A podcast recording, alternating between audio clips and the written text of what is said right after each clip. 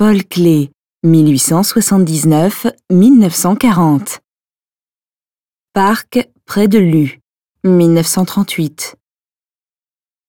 La toile Parc près de Lu se nourrit du contraste saisissant créé entre les motifs noirs qui évoquent les arbres, les branchages et les sentiers du parc et les taches de couleur qui entourent ces motifs comme des feuillages aux tons variés. Une vue bien spécifique doit avoir inspiré cette toile à Paul Klee. À la fin des années 1930, Lily, sa femme, séjourne à plusieurs reprises au sanatorium de Lucerne.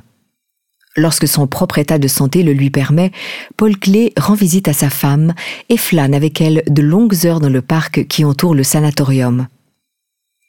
Cette œuvre marie deux palettes de coloris. Les tonalités chaudes d'une part, qui sont ici déclinées en vert et en marron, et trouvent leur point d'orgue dans un orange éclatant, et les nuances plus discrètes des verts, des gris et surtout des bleus mêlés de blanc et de gris d'autre part.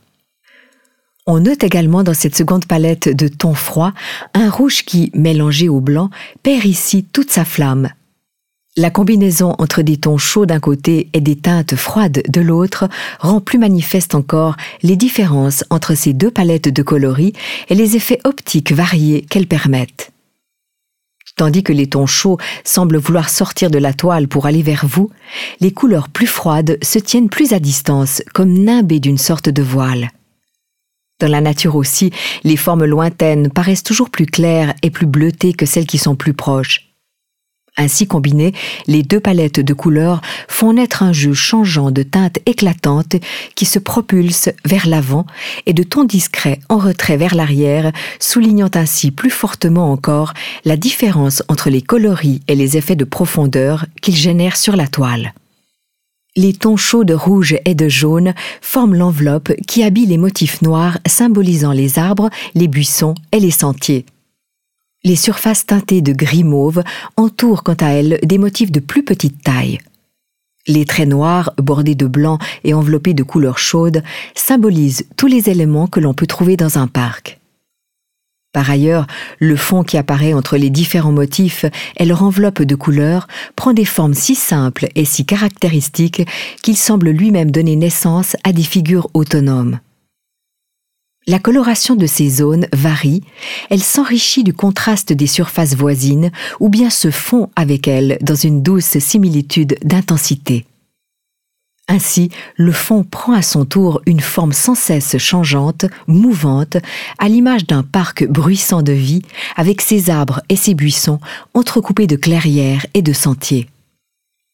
Cette interaction entre les tons chauds ou froids, mais aussi entre les surfaces donnant l'impression de la saillie ou du retrait, Paul Klee l'a peut-être découverte au temps de son service militaire à Schlasheim. C'est en effet selon ce principe qu'étaient réalisées les peintures de camouflage des avions et trains de marchandises. Il s'agissait ici de noyer l'objet dans son environnement pour rendre sa localisation plus difficile pour l'ennemi. Ces couleurs s'unissant avec celles des éléments voisins, la silhouette globale de l'avion perdait ses contours et n'était plus repérable. Les arbres, les ramures et les sentiers symbolisés par des traits noirs bordés de blanc rappellent quant à eux les croix de fer et leurs grosses branches noires cernées de blanc. Celles-là même que l'on peignait sur les avions et qui avaient pour but de semer la terreur chez l'adversaire. Pendant qu'il servait à Schlasheim dans les rangs de l'armée, Paul Klee eut maintes fois l'occasion de peindre des lettres et des insignes sur les avions déjà revêtus de leur peinture de camouflage.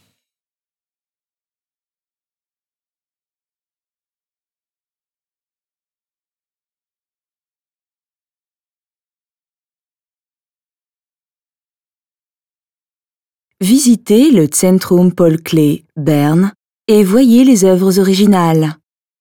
Et téléchargez l'application gratuite Museum Bern dans le App Store.